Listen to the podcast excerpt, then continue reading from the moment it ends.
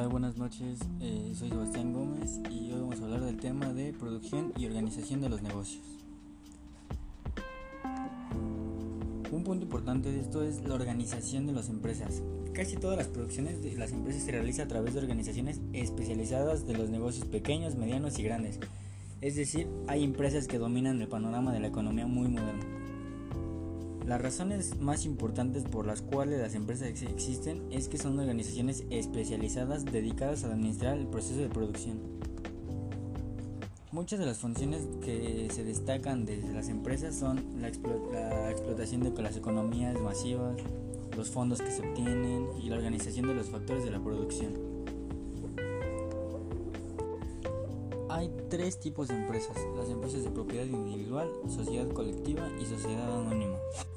Las empresas de propiedad individual son negocios que son grandes pero por su número, pero son pequeños a totales. En la mayoría de los casos, estos negocios requieren de un enorme esfuerzo personal como trabajar largas jornadas de trabajo. La sociedad colectiva. Este tipo de negocios este, casi siempre se unen dos o más personas para formar una sociedad colectiva que es de este tipo, en la cual cada quien aporta alguna parte del trabajo y de todo el capital y en esto se queda la mitad una parte de los beneficios y, las deudas y las pérdidas también.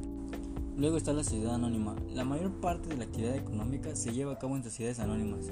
Esta es la cual se forma de una organización de negocios autorizada dentro de un país o que venga del extranjero y es una propiedad de un determinado número de accionistas en la cual tiene la ventaja de en contraste de una sociedad colectiva.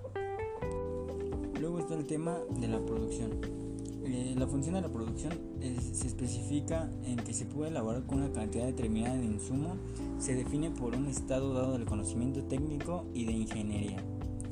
Hay tres puntos importantes de la producción, que, que serían el producto total, marginal y el producto medio. Luego están las leyes de los rendimientos descendientes, esta ley afirma que se obtendrá menos y, menos y producción adicional cuando se añadan cantidades adicionales de un consumo mientras los demás insumos se mantengan constantes. Y los rendimientos de escala son rendimientos constantes a escala, rendimientos crecientes a escala y los, y los rendimientos decrecientes a escala. Y luego tenemos el tema de la producción y la función de la producción agregada. La productividad. Esta es, un concepto, es este, un concepto que mide la producción entre la producción total y promedio ponderado de los insumos. O sea, quiere decir dos variantes importantes, productividad de trabajo y productividad de los factores. También está el crecimiento de la productividad a partir de las economías de escala. Estimaciones empíricas de la función de la producción agregada. Esta se relaciona la producción total con la cantidad de insumo y con la productividad total. Y pues estos son varios de los conceptos que se están viendo en el tema de producción y organización de los negocios son los puntos más importantes. Yo soy Sebastián Gómez, buenas noches.